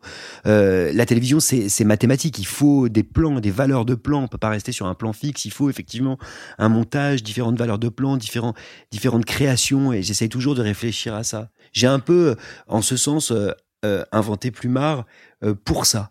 C'est-à-dire que mon idée, que personne n'a vue, donc du coup je vais te la dire, c'était que pour chaque invité, en plus de toutes les caméras et tous les plans, plans fixes, plans larges, plans de drone, tout ce que tu veux, il y aurait toujours un plan, une valeur de plan, qui a quelque chose à voir avec l'invité et son écriture. Pour Florence Obna, c'était c'était le rond-point, c'était ce travelling circulaire autour du euh, autour du rond-point pour montrer aussi la rhétorique de l'enfermement euh, et de l'invisibilité, parce que plus on tourne, plus c'est un vortex et tu finis par disparaître. Pour Chloé Delhomme, c'était ce, ce fichaille, exactement, euh, qui sortait euh, de l'œil d'un pan, et c'était cette idée de nous regarder autrement, un petit peu comme des monstres, un petit peu comme autres. C'est une réflexion là-dessus. Et pour Faizagen, qui est ma prochaine invitée, et l'émission, j'en suis tellement fier, elle a dans son dernier livre qui s'appelle La discrétion cette phrase magnifique Mon père est mort de discrétion, c'est-à-dire qu'il regardait en bas. Alors on pense évidemment à, à tout ce qui s'est passé avec l'immigration à algérienne, mort de honte, mort de discrétion, ça veut dire ça aussi. Regarder en bas, toujours en bas, baisser la tête. Et donc j'ai choisi ce plan zénital qui, pardon, oui, c'est ça, ce plan zénital au drone qui descend, si tu veux, jusqu'à nos pieds, en fait, où on voit les traces qu'on laisse euh, dans le sable. Ça, c'est quelque chose qui me fascine. C'est-à-dire que la télévision, tu dois toujours la penser avec des images. Faut pas les oublier. Est-ce que tu penses que faire de la radio t'a rendu meilleur en télé? Je sais pas parce que moi j'ai toujours beaucoup réfléchi, t'as compris, hein, à peu près à, tout. Et euh, en fait, mon métier, il est toujours le même. Il est de lire des livres, de d'écouter de la musique, euh, de voir des films, d'aller au spectacle, de voir des spectacles de danse, tout ce que tu veux. Et après, je réfléchis toujours différemment quand il s'agit de construire l'interview avec mon équipe. Hein. Je réfléchis toujours différemment euh, suivant suivant le média. C'est-à-dire que tu vois, sur une plateforme, je vais pas faire la même émission que sur une télévision et pas la même émission qu'à la radio où je vais beaucoup réfléchir sur le son, par exemple. Comment mettre. Mais la littérature, c'est beaucoup plus facile à mettre en son euh, qu'en image. Parce que c'est du son, c'est du chant, tu mmh. vois, la littérature. Alors qu'il n'y a pas d'image dans un livre, à moins que ce soit une bande dessinée ou un beau livre. Mais il n'y a, pas d'image. Donc du coup, faire surgir des images, inventer, créer des images, c'est un défi de création qui est absolument passionnant. Moi, c'est pour ça que j'adore faire euh, euh, de la littérature à l'image, par exemple. C'est pour ça que mes émissions sont des émissions de littérature à la télévision ou euh, sur les plateformes. Je trouve ça passionnant. Il y a Comment j'ai tourné cette question euh... Alors, pour on en est, tu peux y aller. Là. Écoute Non, mais il y a de plus en plus de, formats très courts sur tout oui. Euh, notamment sur la culture. Oui. Euh, mais d'un côté, il y a aussi euh, ce côté, la culture, c'est un peu, euh, un peu snob, un peu élitiste. Non, mais c'est passionnant. C'est deux écueils, deux écueils à éviter en fait, auxquels j'essaye de faire attention toujours. Le fait qu'il y ait beaucoup d'émissions, le fait que les artistes soient présents de plus en plus en fait, c'est ça tu dis à demi-mot et c'est très juste. Autrefois, les artistes, on les voyait très peu. On les voyait dans une émission statutaire. Mmh. Je sais pas comment ça se passait en Belgique, mais en France, c'était ça. Et du coup, ils avaient une parole beaucoup plus forte. Aujourd'hui, cette parole s'est complètement disséminée et les artistes sont invités, en fait. Enfin, je sais pas, toi, comment tu as vécu tes expériences de promotion, mais ça peut être atroce, en fait. Tu, enfin, je veux dire, moi, je vois de mes yeux vus à la télévision de grands artistes euh, être invités. On leur demande, en fait, euh, pendant cinq minutes d'interview, comment ils ont arrêté de fumer alors qu'ils n'ont pas sorti d'album, en l'occurrence pour la mm. personne dont je parle, depuis 5 ou 6 ans. Donc il y a des choses à dire, tu vois. Mm. Et ça, ça c'est ce que j'appelle une parole complètement glamorisée, pailletée. Ou alors une parole promotionnelle, c'est l'inverse. C'est-à-dire que l'artiste, on va l'inviter, on va lui dire, alors est-ce que vous avez passé un bon moment sur ce tournage? Et alors comment ça s'est passé quand euh, vous avez présenté le film pour la première fois à la province? C'est toujours la mm. province. C'est si tu veux, moi je pense que l'artiste a quelque chose à dire. Et je pense que ce sens-là, anarchique, on en parlait au début de, notre entretien, euh, anarchique, cette parole trébuchante, tremblante, elle est passionnante parce qu'elle dit quelque chose sur notre monde trébuchant, tremblant et anarchique. Donc il faut y croire dans cette parole pour les interviewer les artistes. Sinon ça sert à rien. Sinon on la détourne leur parole. Sinon on l'appauvrit. Sinon on leur fait du mal. Moi je suis frappé aujourd'hui de voir le nombre d'artistes qui disent "Oh là là la promo c'est chiant." Mais c'est fou cette phrase. Ça veut dire qu'ils ont complètement intégré le fait que leur art est devenu promotionnel, pécunier. Mais c'est pas ça. Quand tu fais un film, c'est pas ça. C'est pas pour gagner du fric seulement. Non, mais il y a cette notion de quand tu fais de l'art, t'es pas tu te dis pas je vais devoir le défendre et l'expliquer, t'as juste envie de faire ton truc, pas de l'expliquer. Donc ça c'est autre chose encore et c'est passionnant parce que c'est ce que j'appelle moi une sorte d'aporie. Euh, quand je fais le fait même de mon métier, interviewer des artistes sur leur art, c'est pratiquement impossible. Parce qu'en fait, comme tu le dis très justement, les artistes, ils n'ont pas forcément non plus envie de Mm. parler. Donc il faut délivrer leurs paroles. Ça, c'est nos métiers. C'est pour ça que moi, j'en veux beaucoup à, certains journalistes ou à certaines têtes d'affiche, tu vois, qui de pas de pas mettre en avant cette parole, du moins de pas chercher à la faire surgir. Mais quelquefois, dans un silence, Fanny peut se dire plein de choses. Moi, j'ai déjà interviewé des, des- tu vois là, par exemple, j'ai enregistré la dernière émission de l'année de Boomerang avec Léo Scarax qui parle jamais, qui a pas fait de télé, de radio depuis 15 ans. C'est un truc de fou pour lui. Bah, c'est une émission pleine de silence, c'est une émission pleine d'hésitation, de trébuchements. C'est une émission qui résiste tout le temps au questionnement. Mais c'est magnifique. Quelqu'un qui te dit non à une question, c'est magnifique. Mais au moins, tu auras essayé de la poser. Au moins, tu auras considéré l'artiste en face de toi. Au moins, tu l'auras pris pour ce qu'il est, pas seulement quelqu'un qui vend des choses. Tu vois, ça me paraît fou, en fait. Donc ça, c'est, ça, c'est un premier point que je trouve hyper intéressant. Et la deuxième partie, le deuxième écueil dont tu parlais, les artistes un petit peu partout aujourd'hui, Oui, sur des formats format très très cou- courts. Format court et puis Et tu le disais que côté la culture élitiste. aussi, ça pouvait être élitiste. Ouais. Mais t'as raison. Et moi, si tu veux, c'est quelque chose contre lequel je me bats. Je me marrais tout à l'heure sur 21 cm, mais en vrai, euh, on sait tous les deux que ça a effectivement quelque chose à voir avec une forme de jouissance. C'est pour ça qu'on parle que de beat et de pénis depuis le début de cette émission. Parce que pour moi, tout a à voir avec la jouissance, pas avec la vie, je vous rassure tout le monde, mais, avec la jouissance, avec le plaisir. Moi, j'ai toujours considéré la littérature comme une grande jouissance. Je suis un lecteur, lecteur de Roland Barthes qui parlait du texte comme d'une jouissance, qui disait le texte jouit, qui qui écrivait le plaisir du texte, cette sensualité des mots, c'est quelque chose que j'ai envie de faire ressurgir. Pour moi, la littérature, ça n'a jamais été chiant, mais c'est vrai, il faut jamais l'oublier, que c'est aussi quand même quelque chose qui renvoie à un capital. C'est-à-dire que que tu le veuilles ou non, il y a des gens qui se sentent exclus profondément du fait culturel. La culture, c'est un mot qui fait peur, comme la littérature qui fait encore Mm. plus peur, comme le mot bibliothèque d'ailleurs, qui fait extrêmement peur. Il renvoie à l'école, il renvoie une un peu forme d'élitisme. euh. Voilà, c'est ça, quelque chose de poussiéreux. Et tu vois, moi, mon travail, par exemple, les gens souvent me disent, mais pourquoi dans Boomerang, tu lances le journal de la culture en disant, celle qui est laide comme le péché, c'est la culture? Pourquoi tu trolles la culture? Mais pour ça. Parce qu'en fait, la culture, c'est aussi un gros mot, et il faut pas l'oublier. C'est aussi quelque chose d'excluant. C'est aussi une domination extrêmement violente. C'est un capital trash, la culture. On voit ce que ça a pu donner en Afrique. Hein Euh, la violence de Mhm. l'imposition d'une culture. Ça, ça c'est quelque chose qui m'inquiète aussi profondément. Donc il faut toujours là, non pas la, moi je la troll, c'est-à-dire que je, je dis celle qui, celle qui ferait mieux de la mettre un petit peu en sourdine, c'est la culture et son actualité sordide. Que se passe-t-il? Donc Parce qu'en fait, si tu veux, j'essaye de montrer déjà qu'il n'y a pas qu'une culture, il y en a plein. Et tout mon travail dans Boomerang, c'est ça, beaucoup plus que dans les émissions de télé qui sont souvent mensuelles. Donc c'est plus difficile de faire preuve d'éclectisme. Mais tout mon travail dans Boomerang, c'est ça. C'est c'est de montrer l'éclectisme et mais, mais monumental du paysage culturel qui en fait part dans tous les sens. Moi, de pouvoir recevoir Ophélie Winter et la veille Marianne Diaye et Kenny Arcana qui a pas fait de radio de, sa vie, elle a fait quelques radios en sortant de concert, mais, très peu, et là qu'elle vienne à la radio dans mon émission, je trouve ça formidable. Qu'elle soit confrontée le lendemain avec un artiste qui a rien à voir, tu vois, ça je trouve ça beau, de, et, et- qui est toujours le même travail de ma part. Que Barack Obama, il soit euh, interviewé avec le même travail que quand je reçois un artiste que d'aucuns pourraient penser mineur. Ça, c'est ça mon boulot. Putain, normalement, il y a des applauses là. je me suis encore excité. Merci Augustin. C'est moi. Je mettrai des applaudissements si tu veux. Vas-y, tu mets les applauses, quoi. C'est la fin? Ben oui, c'est la fin. Merci, Fanny. Merci à toi. J'espère que ce joyeux chaos vous a plu. Dans la description de cet épisode, je glisse tous les liens où aller suivre Augustin Trapenard. Je rappelle que son émission Plumard est disponible sur la plateforme Brutix et que tous les replays de 21 cm et du cercle sont disponibles sur MyCanal. Pour l'écouter en radio, ça se passe dans Boomerang chaque matin sur France Inter. Si vous avez passé un bon moment en écoutant ce podcast, eh bien n'hésitez pas à vous abonner bien sûr, mais à le partager surtout, ça m'aide énormément. Vous pouvez aussi laisser des étoiles, des commentaires, tout ça, à voir faire des dons si vous voulez via Acast et Patreon. Prochain épisode dans deux semaines comme d'habitude. D'ici là, vous pouvez me rejoindre sur les réseaux sociaux, Facebook, Twitter, Instagram, YouTube, Fanny Ruet, pour être tenu au courant des prochaines sorties, des spectacles, des chroniques et de plein d'autres trucs. Des bisous et ce podcast a été mixé par Maxime Moitieu.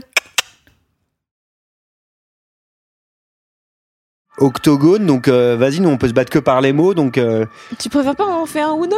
Non, pas d'Uno parce que il paraît que j'ai pas les mêmes règles que tout le monde. Moi, par exemple, je coupe le 2 jaune sur le 2 jaune, je couple. Non, me lance pas sur le Non, sujet, on je arrête, sais, on non, je arrête. sais. On n'arrête pas l'émission, je sais. Donc c'est pour ça pas. Non, non, non, mais on fait une bataille d'insultes. Vas-y, c'est parti. Ordure. Violente. Méchant. Vled. Putassier. Minonne. je me suis trompé, j'ai été gentil. j'ai pas réussi. T'as vu, j'ai cherché et tout. J'ai dit Vled comme ma grand-mère, elle disait pas elle est laide, elle disait elle est Vled. On n'a jamais su si ça voulait dire vilaine ou laide ou vieille et laide, mais elle est Vled. Ma prochaine, ça aurait été raclure de kyste. Wow. Enculeuse de mouche, Oh, mais ça, évidemment, comme tout le monde quand on est dans ce métier. perceuse de boutons, Oui. Hmm, fileuse de diarrhée. fileuse de diarrhée Vas-y, tu sais quoi, je gagne l'octogone. T'es d'accord? Ouais. Et je l'ai emprunté à la chanteuse Juliette dans une chanson euh, qui s'appelle Les petits métiers, où elle dit la fileuse de diarrhée dans les petits métiers qui ont disparu. La fileuse de diarrhée C'est mon moment préféré de la chanson. Acast anbefaler. Mit navn er Anders Morgenthaler. Over for mig sidder... Roald Bergmann. Vi har lavet en ny podcast, der hedder Dopaminklubben. Og Dopaminklubben er en klub, hvor ADHD er fucking sjovt, og hvor det griner. Det behøver ikke at være super alvorligt. Vi er skide trætte af alle de der podcasts, der forklarer mig nederen der. Vi gør grin med vores ADHD. Mulig ADHD. Ja, vi udreder mig, fordi nogen siger, at jeg har det. Jeg ved det ikke rigtigt, det finder vi ud af. Vi har i hvert fald lavet vedmål. Ind og lyt til Dopaminklubben. Hver uge udkommer vi. Der laver vi sjov og spas med at have den her vidunderlige dopaminmangel.